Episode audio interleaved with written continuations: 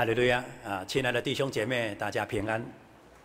呃，感谢神的带领，让我们继续在神的面前啊，一起来聚会，一起来分享圣经的道理，也做我们彼此之间的一个勉励。那么现在呢，我们一起来打开啊，今天读经的进度。我们一起来翻开希伯来书的第十章啊，希伯来书第十章，我们就从十九节啊，一直念到三十九节啊，希伯来书第十章的十九节。我们大家一起来念，预备起，弟兄们，我们既因耶稣的血得以坦然进入至圣所，是借着他给我们开了一条又新又活的路，从幔子经过。这幔子就是他的身体。又有一位大祭司治理神的家，并我们心中天良的亏欠已经洒去。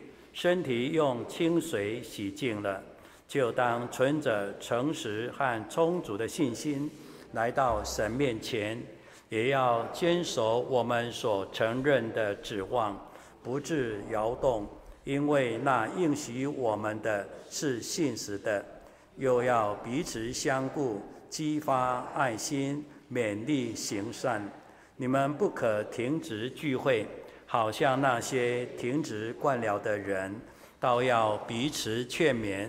既知道那日子临近，就更当如此。阿门。呃，感谢主，在我们今天啊读经的进度当中，呃，让我们能够看到经文里面的一些很重要的一个教导，让我们能够更清楚的、更认识神给我们的救恩。那么，在第十章的十九节开始。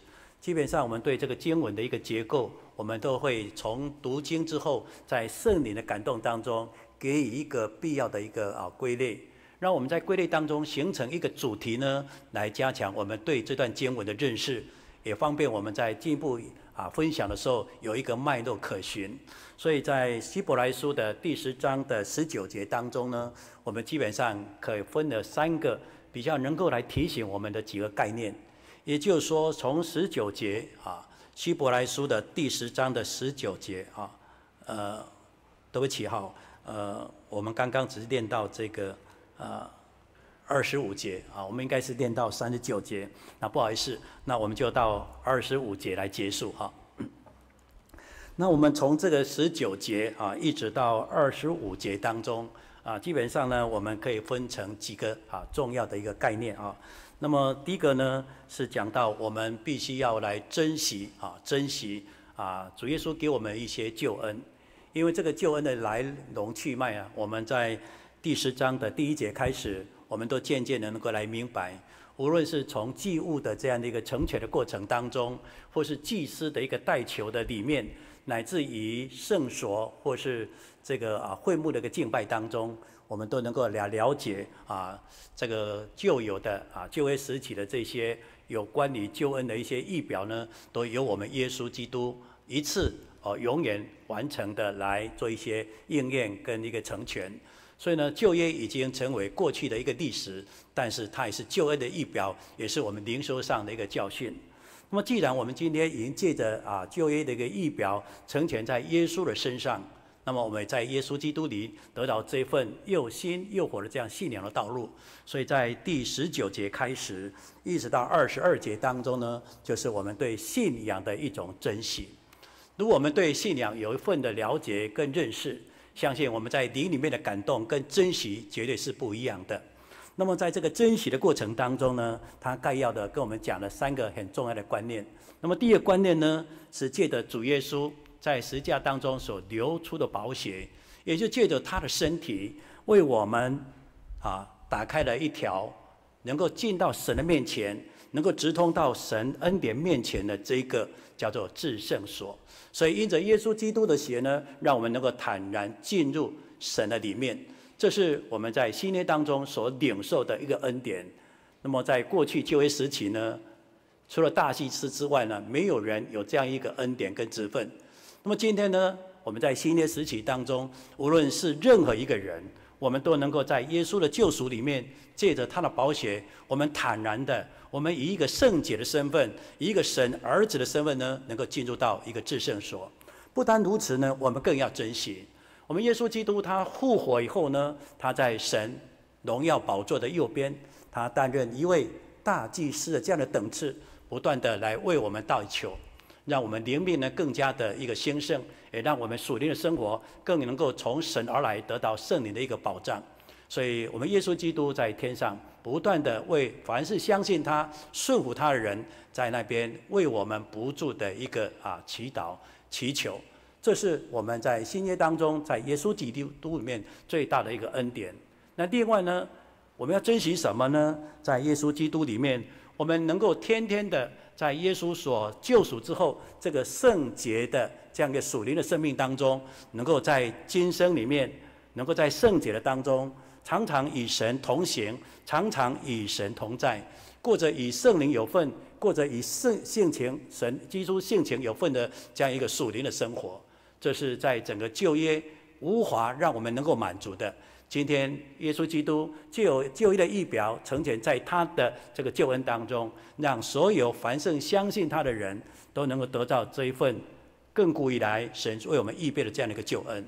所以，当我们在看到希伯来书的第十章的十九节开始，一直到二十二节当中呢，我们内心就有一份的灵里面的感动。也因为这样。我们所有每一个弟兄姐妹，我们要抓住神这样的一个恩惠，牢牢抓住这样的恩典，这样呢，我们才能够在珍惜的这样的恩典当中，虔诚的度过了我们每一天。那么接下来呢，在这个二十三节啊，二十三节到二十五节当中，在这个经文里面呢，它最主要的啊是要来告诉我们一个非常重要的一个信息，当一个。啊，蒙神所拣选、所爱的基督徒，他愿意珍惜从神而来这份恩典之后，在他的属灵的生命当中，他乐意的，而且积极的、非常虔诚的来过一个属灵的信仰的生活，而这个我们称之为追求的生活。那么，在这个追求的生活当中，从我们个人的爱心开始，我们也可以说从神的爱所激励，然后呢，融入在我们人与人之间爱的团契当中。不但在生活的，或是精神的，乃至于在灵里面的层次，都能够在爱的这样的一个啊团契里面，让我们逐渐的不断的成长，而且能够长成基督的身量。这是在这个段落当中，我们可以体会到一个啊珍惜恩典的人，必然过着这样一个虔诚的生活，而且是毕生当中不断的啊追求的一种态度。那另外呢，在这个第十章的二十五节的末半段当中，他用了一个非常重要的一个叫提醒。那么这个提醒什么呢？他说：“既知道，那么既知道什么呢？既知道那日子临近，就更当如此。”那么在这段经文当中呢，他说：“既知道，那么知道呢，不是只有在理念上啊，或是在我们的思考当中知道。他这里边用另外一个啊原文的一个啊方式。”就说，你已经看见了，你已经在你的周围的当中明明白白的看见，也因为你实际上看见了，所以产生一种灵里面的领悟之后，你完全的知道。所以看见不是一知半解，看见是完全，而且是有领悟力的来了解。那么你看见在整个生活的一个面向当中，有很多很多有关于主耶稣第二次再来那种情景的时候。你就知道耶稣来了，而且耶稣来的日子，他的步伐已经近了，说不定下一秒就是。也因为这样的一个迫切的，也因为这样一个啊积极的态度，他愿意把他所珍惜的、所追求的，不断提醒我，一定要牢牢的锁住我所体会的这份救恩，甚至我要更积极的、更付出的啊，来做好一个追求的一种信仰生活，让我的团契呢不至于空洞。不至于形式，让我团契充满属灵的喜乐跟生命，所以他愿意用这样来提醒我们，那日子近了，就更当如此。所以呢，当小弟呢在读这段经文的时候呢，有很多的一些感动，所以很不好意思，刚刚呢我们的读经啊是应该要读到三十九节，那么小弟呢就忽然间呢就把我们读经的进度中断了，就读到了二十五节而已。因为呢，我在准备当中，我整个心思意念就放置在十九章啊十九节到二十五节当中，所以后面呢，我就好直接的啊就把它停了下来，所以很对不起。那么接下来呢，我们要以这段经文的一个结构呢，来做我们的提醒，就是既知道，既知道，既知道什么呢？也就是说，我已经看见了。我不但看见，我已经对这个看见之后的背后的意义，我已经完全了解了。因为那日子近临近了，那日子是指的什么呢？当然，它就是指的耶稣啊第二次的再来。那么那日子就是耶稣基督的再来。如果今天我们用一个系统神学的专有名词来说呢，那日子耶稣基督第二次再来，我们称之为终末论，终点的终。末世的末，我们称为终末论。也就是说，当主耶稣第二次再来的时候，会有很多很多一些特殊的现象出现。那么，至于这些特殊的事件呢？啊，特殊的这个啊事啊这个事件，在我们所看到的马太福音的二十四章、路加福音的二十一章，或是提摩太后书的第三章。在这三个经文的当中呢，我们都能够来看到主耶稣所说的那个周末的一个必然的现象，它要发生了。就像使徒保罗在勉励当时的这些教会，这个现象已经近了，而这个现象是越来越明显了。直到今天呢，这个现象依然在我们的眼前。所以今天，如果我们有属灵的触角，愿用圣灵的感动，你不但能够看见，你更能够知道。主耶稣的日子近了，因为在我们目前所看的环境、所体会的一个大环境当中，我们发现呢，现在呢有很多所谓的战争的一个威胁，无论在哪里，让我们感受就好像近在眼前，那种兵凶战危那种威胁呢，逐渐的啊，慢慢的进入到我们内心，也让我们产生一个恐惧的心理，因为耶稣基督要来了。不单如此，我们也看到现在的人心呢。真的是非常的诡诈，人心不像以前那么样的一个单纯，人与人之间有很多不一样的想法，但是充满的一些诡诈，甚至有很多阴毒的一些做法，所以甚至我们也可以说呢，在这一种人心不古的情况下，爱心就渐渐的低落。不但如此呢，我们看到一个冷漠的世代当中，我们的伦理的道德，我们应有一个人际的一些啊。礼仪的这样的一个互动的方式也逐渐的没落了，所以伦理不彰啊，道德已经没落的情况下，我们更可以感受到，像主耶稣所说的，末日的脚步已经近了。既然如此呢，在这个希伯来书里面，他就告诉我们，当我们一个属灵的基督徒，我们愿意来珍惜神的恩典，我们愿意来追求在团契中的生活，这时候，如果我们对现在的周末的一个现象，如果我们用属灵的眼光去看它的时候，我们绝对不会轻忽说啊，那好遥远呢，那是未来事。那等我老的时候，等我走不动的时候，可能是十几年以后才会发生的。如果我们认为这个末日的来临是又遥远，而且离我好像没有相关的话，那么这时候呢，我们绝对不会珍惜耶稣基督的救恩，我们也绝对不会看重属灵生活的这种团契的经营。所以，为了让我们所有弟兄姐妹用于带有一个迎接主耶稣再来，甚至一个警醒、预备、祷告的一个态度来了解，既知道那日子临近，所以呢，我们应该怎么来做，来做好那应有的追求呢？那么，我们就用希伯来书的第十章的情节呢，这些内容来做我们这些参考。我们先来看一下啊，希伯来书第十章当中，在经文里面的一些啊介绍跟。重要的一个提醒，我们先来看一下这个第十章的二十三节，呃，希伯来书第十章的二十三节，它是来提醒我们，在这个末日，主耶稣要再来之前，我们要更积极的来经营、追求的团契生活是什么呢？啊，我们先来看一下第一个，他说呢，我们要坚守我们所承认的指望，不至于摇动。因为那应许我们的是信实的，这里讲了一句话，就是要坚守我们所承认的这样的一个指望。这个指望我们称之信心的指望，而这个指望我们称之为有盼望的指望。就像这个经文说，它是一个信实的、必然成就的。所以今天我们所追求的这个盼望呢，它是不至于摇动的，因为他很清楚地告诉我们，无论环境怎么样的变化，主耶稣所说的那个指望、那个应许，直到他再来之前呢，都没有丝毫的改变。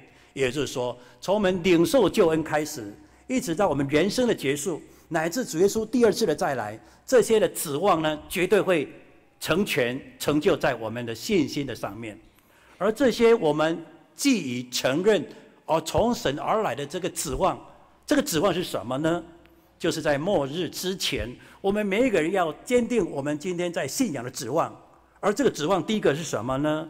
就是来告诉我们，我们要来常常的来追求那个上面的事。什么叫上面的事呢？就是一个属灵的信仰的造就的事情。我们先来看一下哥罗西书的第三章。我们请上哥罗西书。我们请看《哥罗西书》的第三章，《哥罗西书》第三章的第一节啊，《哥罗西书》第三章的第一节啊，第三章的第一节。所以你们若真与基督一同复活，就当求在上面的事，那里有基督坐在神的右边。你们要思念上面的事，不要思念地上的事，因为你们已经死了。你们的生命与基督一同藏在神的里面，基督是我们的生命，他显现的时候，你们也要与他一同显现在荣耀里。这里讲说，我们在信仰的生活当中，我们既知道耶稣一定快来了，而且即将就来的情况下，我们是不是也坚定了我们所承认的这份指望呢？如果是，那么，在我们的信仰的态度跟追求当中，这段经文就给予我们重要的一个提醒，因为我们随着时代的改变，随着物质条件的改变，我们有时候呢就会渐渐的失落我们在信仰中的一个执着跟态度。也就是说，我们信的越久，对这个信仰或对这个侍奉，我们会感觉比较淡薄一点，比较冷淡一点，甚至觉得无所谓。因为有人在做就好了，所以这时候呢，不会把我们的心放在教会、放在耶稣的身上。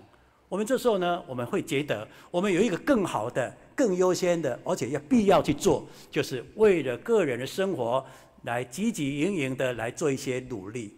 所以这时候呢，我们的生命就有一个转折，看重世界，轻看在属灵生命的一种付出。所以这时候呢，歌罗西书就给我们做一个提醒。我们假若，也就是说，我们是应该是跟耶稣基督一起复活的，而这个一复活是从什么时候开始呢？在我们受洗的那一刹那，我们从水里面上来的时候呢，就跟耶稣一起从死而复活了。所以死而复活，从受洗那一刹那开始，我们就复活了。我们活在哪里？我们活在耶稣基督的里面。那这个里面呢，就随着耶稣基督所带领的属灵的生命，跟他所给我们的这个啊应许，或是他给我们的使命，就伴随着我们的成长，伴着我们生命的这样的一个发展。所以我们想想看，我们在受洗之后，已经跟耶稣基督一同复活了。可是，在我们的信仰的观念，我们对人生的态度跟价值的选择当中，我们是不是都能够常常提醒？直到耶稣再来之前，我这样的指望，愿意为主而活，愿意为主做圣工，这个热忱，我们是不是有丝毫的改变呢？这就，是我们经常要提醒的，是我们要坚持我们所承认的这样的一个指望。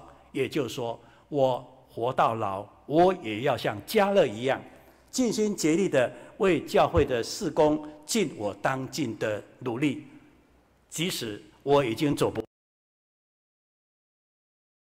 为教会祷告，即使我讲话可能不是那么流利，有时候不是那么的清醒，是不是有些忘记了？但是我还记得不断的来哈利路亚，用的灵言来为教会祷告。如果是这个样子，我们了解，那末日来临的时候呢，我们不会恐慌，我们坦然的能够来到主的面前，因为我们已经坚定了我们所承认那个指望，也就是我的信仰是为主而活下去的。这个概念呢，或这样的一个态度，我们希望我们大家互相的勉励。不管如何，不管环境，不管我现在的状况，我就是要为主而活。只要教会有需要，我愿意全然的付出。就是没有人提醒，我是家里面的一份子，我要料理，我要关心，我要留意，我能够尽什么样的力量为教会付出。如果人人都能够用这种态度的话，我们相信主耶稣必然悦纳，在神的同在的当中，神必然会赐福给我们的。那么这个就是我们要来坚守我们所承认的指望，了解我们要追求的是上面的事，属灵的这种恩典跟神的奖赏，而不是庸庸碌碌的定睛于世界上的名利或是财富。这是我们必须要了解的，所以呢，我们看圣经当中呢，他也朝着这个方向不断来提醒我们，不要贪爱这个世界。我们先来看一下路加福音的二十一章，我们请看一下路加福音的二十一章，路加福音二十一章的三四节啊，路加福音二十一章的三四节，你们要谨慎，恐怕因贪食醉酒。并今生的思虑捏住你们的心，那日子就如同网罗忽然临到你们，因为那日子要这样临到全地，啊，全地上一切居住的人，所以你们要时时的警醒，常常的祈求，使你们能够逃避这一切要来的事，得以站立在人子的面前。这是主耶稣特别来叮咛、来吩咐我们。的确，这个现象在我们目前每一个人的挑战当中，看起来是越来越直接、越来越全面，而且越来越具体。如果我们再不查，如果我们再不留意，我们就忙于自己的事，忘记神国的大事。这是我们必须要了解，因为我们已经知道，我们已经看见了那日子临近了，我们更当要坚守我们所承认、所持守的这样的一个盼望。所以我们绝对绝对呢不能贪爱这个世界。那么接下来呢，我们在希伯来书里面，他又来告诉我们，除了我们坚守那一份我们曾经承认那一份指望之外呢，我们接下来在希伯来书的第十章当中，他特别来告诉我们几个非常重要的事情。我们再来看一下希伯来书，啊，希伯来书，希伯来书的第十章的二十四节。呃，希伯来书第十章的二十四节，他说呢，又要彼此的相顾，激发爱心，而且是勉励行善。那么在这个三个要的部分，也就我要要什么？第一个就是彼此相啊相顾，第二个要呢，就要激发啊这个啊爱心，在第三个要呢，就是要勉励行善。那么这个呢，我们从彼此之间互动之间。然后所经营、所面对、所追求的，我们用一个概要的一个名词来说，它就是我们团契的生活，也就是我们一起有份，我们一起来相交，我们一起来鼓励、一起来扶持的这样的一个生活的模式。所以在教会的生活当中，就是我们每一个人能够在这个信仰里面一起的，然后呢，大家同心的、合意的。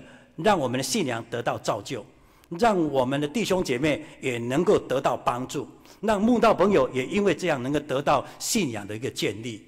所以呢，彼此相顾，激发爱心，勉励行善，是在教会生活当中团契里面必要的一个要求跟条件。所以这时候呢，我们为了能够在主耶稣再来的时候，我们更要来重视团契的时候，我们就想想，在团契的生活当中。这几个部分，我个人也好，教会的带领的方向方式也好，这个部分我们留意到了没有？我们注意到什么样的程度呢？我们可以从这个啊要点当中来提醒。第一个说呢，要彼此相顾。这个彼此相顾的精神说得很好，是什么？我们两个要多看一看嘛。你看我一眼，我看你一眼，而不是看了一眼，我马上甩头就走了。所以在教会生活当中，我们每一个人都要见面。那么见面呢，我们希望见面的时间能够停留久一点，这样我们才有相顾的机会啊。否则呢，我们在平常见面以后，一个转身，你就不知道去哪里了。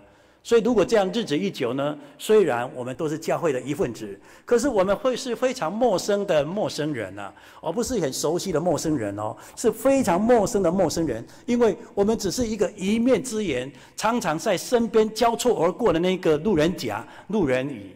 那这样，我们怎么能够进入团契的生活，能够彼此相顾呢？所以，彼此相顾，他就要提醒我们所有的弟兄姐妹。我们都应该留下我们的步伐，哪怕五分钟。你留下五分钟，我们就多了一份五分钟见面的机会。而这个见面的机会，久而久之会增加我们的熟悉度。这时候，你的需要我知道了，你的必要性我也了解了。这样呢，我们才能够继续相顾，而这个顾就变成照顾、扶持下去。这时候，我们的困境，我们所面临的。挑战，我们才能够得到弟兄姐妹在爱的道带导当中得神的悦纳。这时候呢，我们才知道哦，原来啊，在主耶稣再来之前，教会就是扶持我们能够度过难关的一个爱的团体啊。否则话，孤零零的一个人，我们怎能够进入到一个团契，进入到一个团体的一个互动当中呢？所以在传道书里面呢，他也曾经来告诉我们。在生活当中的一个感慨，也提醒我们一些啊应该有的道理。我们先来看一下《传道书》，我们请看《传道书》的第四章，《传道书》第四章的第九节。呃，《传道书》第四章的第九节，第九节他说：“两个人啊，总比一个人好，因为二人劳碌同得美好的果效。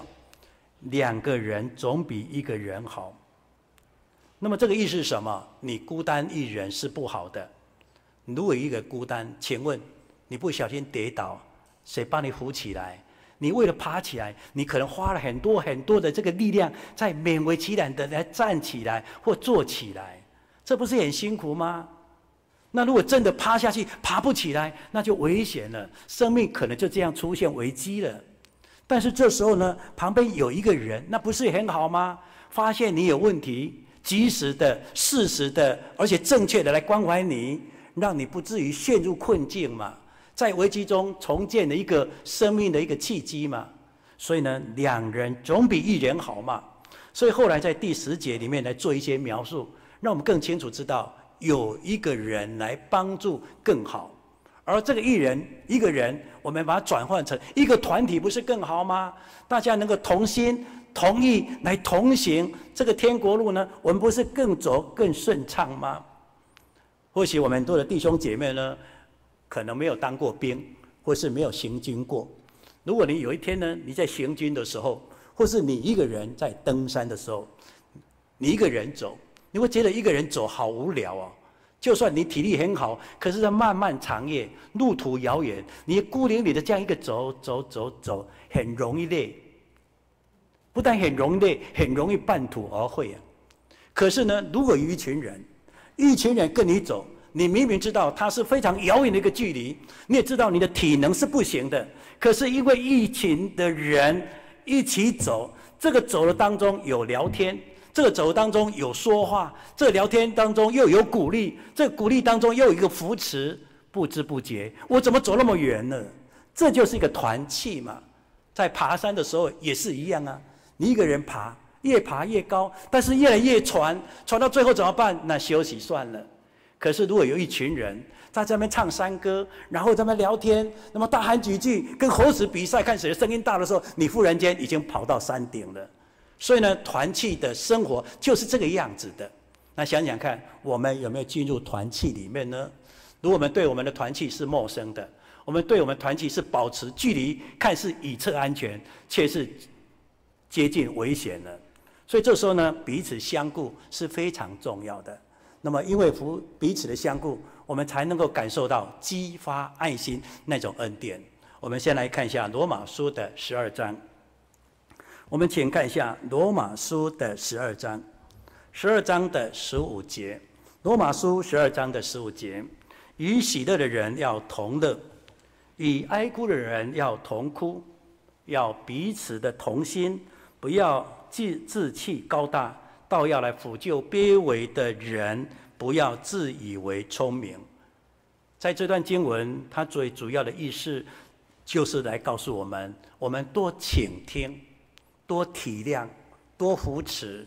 我们不要自以为我就是老师傅，我就老经验，我就老司机，来你给指指点点，你要怎样，你要怎样，你不要怎样，是带有一种责备，说你为什么这样，为什么那样？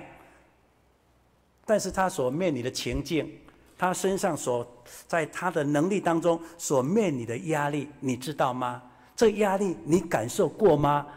所谓的牙齿痛，你有痛过吗？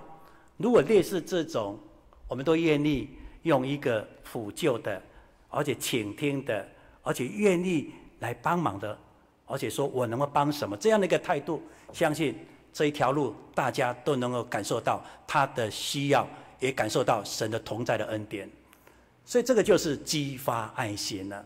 所以我们要常常在生活当中多一点倾听关怀，互相的激发爱心，是说你可以的，耶稣爱你，凭着你的信心，你只要愿意，我们大家一起来。所以按着他的程度，我们大家一起来；按着他的环境，我们大家一起来。不要自以为是，画了个人的一个标准。我的一百分你要达到，你的一百分呢、可能是人家的啊所谓的登天还要懒的那个境界。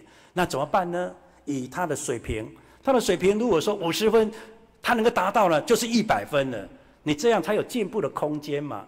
所以这时候呢，在爱的一个彼此的激励当中呢，我们是要让他更有自信心，让他对神的这种态度，而且信靠的态度越来越坚定。也就是说，我爬第一个阶梯之后，我还有能力爬第二阶、第三阶，不断不断的啊，达到这个信心的这种完全的地步。而千万不要以个人做标准，我可以啊，你为什么不可以？你这么笨吗？这么简单你也不会？我们千万不能用这种类似一种消遣的调侃的方式压抑着人家，甚至我们要激励人家才可以。这是我们在爱心的激励当中我们可以做得到的。那么最后里面还有一句话说：我们要勉励行善，勉励行善。那么这时候呢，我们就对这个善呢要有一个清楚的定义：什么叫善？啊，善就是做好事嘛。那什么叫善？什么叫好事呢？你饿了，我给你吃，哎，这是善事。你不够，我来帮补你啊，这个善事。啊，你房子破了，啊，你个大灾难呢，我帮你补一补，我帮你盖房子，啊，这个是善事。那是善吗？我们不能说不是。但是什么是神眼中的善呢？这个善是什么呢？我们可以来参考《使徒行传》的二十六章。我们请看一下《使徒行传》的二十六章。使徒行传二十六章，二十六章的十八节的下半段，我们请看使徒行传二十六章的十八节下半段说：从黑暗中归向光明，从撒旦的权下归向神。如果我们用这两句话来说呢，这就是主耶稣眼中最大的善，因为我们能够让一个人。从黑暗当中归向光明，让他过过去是一个不好行为的，也就是说有很多坏习惯、违背伦理道德的。但是因为耶稣基督的救恩，他愿意接受、愿意悔改，然后呢弃恶呢而从善，能够在耶稣的救恩当中，能够进入到神的光明，进入到神的灵修，正在一个成圣的地步。那你愿不愿意呢？这就是最大的善嘛。那另外呢，一个人长期在撒旦的迷惑控制当中来拜这些偶偶像，而把他认为他是一生当中最重要的一个神。而如果我们也能够让他明白救恩，了解耶稣基督的这个信仰，他离弃了魔鬼的迷惑跟辖制，而全然的归向神，在神的里面有神的同在，又有神的预备的天国，这个善我们要不要要？当然要啊！因此，这个善是什么？是神眼中最大的善。我们可以说，这就是一种先道嘛。所以，我们要积极的来进入一个啊团契的生活，而且是不断的来追求这样团契的模式。所以，团契的存在是做什么呢？我们如果用现代的词来说，团契呢，内部来讲就是一个教育训练。但是教育训练不是只有在操场里面跑啊跑啊，教育训练啊，你总是要出去跑一下嘛，你总是要验证一下嘛，你总是要去搏斗一下，争取金牌嘛。那怎么办呢？那就是去执行嘛，那就是去做一做嘛。所以呢，团契就内的一些培养来讲，它就是让我们具有先导的能力。所以呢，团契的一个所谓的外显式的表示，就是先导嘛。所以，从我们内部的基本的条件来经营、来带领，它具备一个先导的一个基本能力的时候，它就是要出去了。所以这时候勉励行善是什么？先导就是团契，它成立的最主要的目的。所以有时候呢，我们的团契呢，就只有在上课、上课、灵修、灵修，可不可以？我们说可以，但是还缺了一个什么？真正的行善呢，是关怀我们软弱的、迷失的弟兄姐妹。更要去带领那一些还没有信主的这些亲朋好友，还有那些我们所讲的慕道者，这才叫勉励行善呢。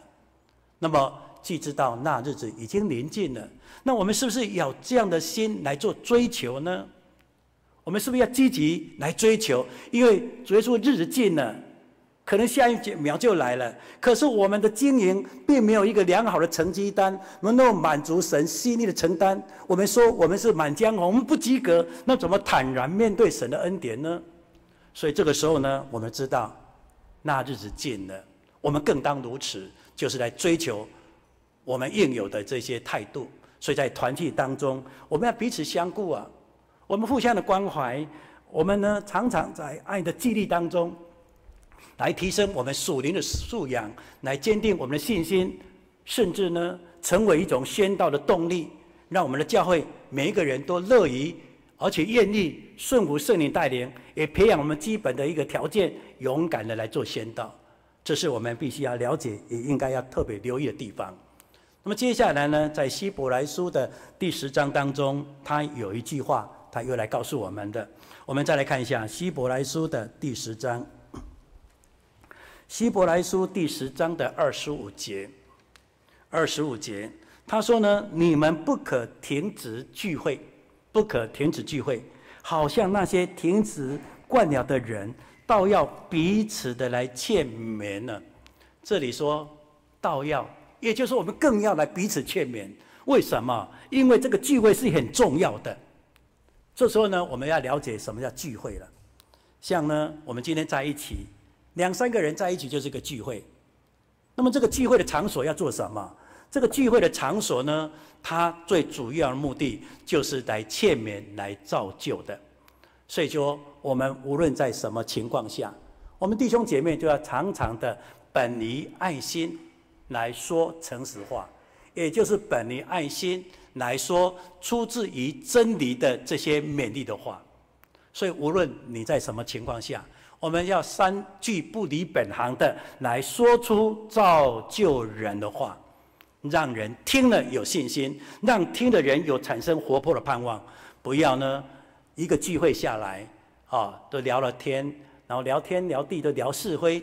那么聊了是非以后呢，就开始埋怨了，埋怨教会的谁，埋怨教会的什么事，那大造成大家纷纷扰扰的。那这个聚会呢，就变成什么？变成八卦的聚会了。但是我们的聚会是什么？我们聚会是造就人的，我们聚会是一种荣耀神的。所以这样，他就告诉我们：我们千万不要停止任何时间点的互动，让我们随时随地在我们聚在一起的时候，我们所讲的话都能够来造就人。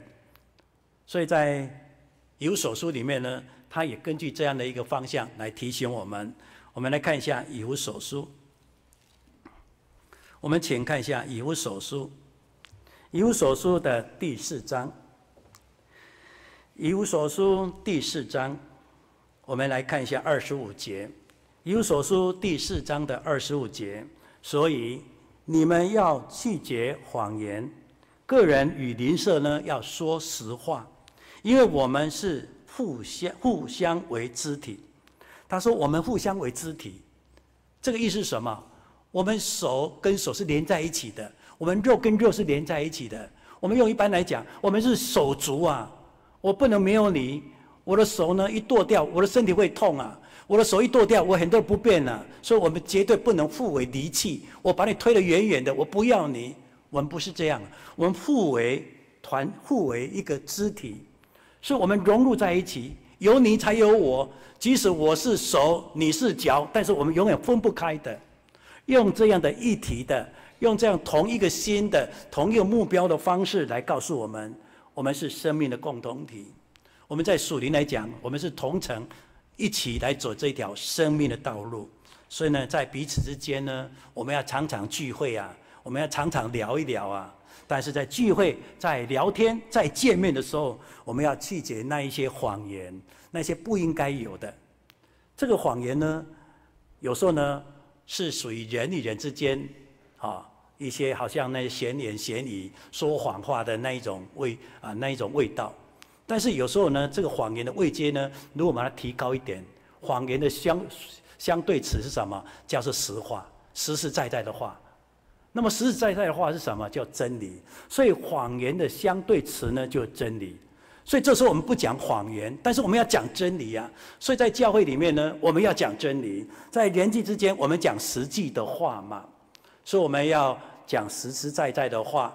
在信仰的层次当中，我们不讲异端，我们不讲那些没有共性的或者共识的道理。我们能够在整个实化的过程，或是在真理的这个过程当中，我们互为肢体，互相的帮助。有你的右脚踩我的左脚啊，所以你一脚我一脚才能往前走啊。所以左脚右脚，左手右手才能往前移动。否则的话，你就像机械人，走起来是很难看的。也因为这样。在二十九节又告诉我们，污秽的言语啊，一句都不可出，只要随事，这个随事也很重要。无论你碰到什么事，你总是要说造就人的好话，让听见的人得益处。也就是说，无论你听到什么事情，你要把这些谎言转化成一个实话。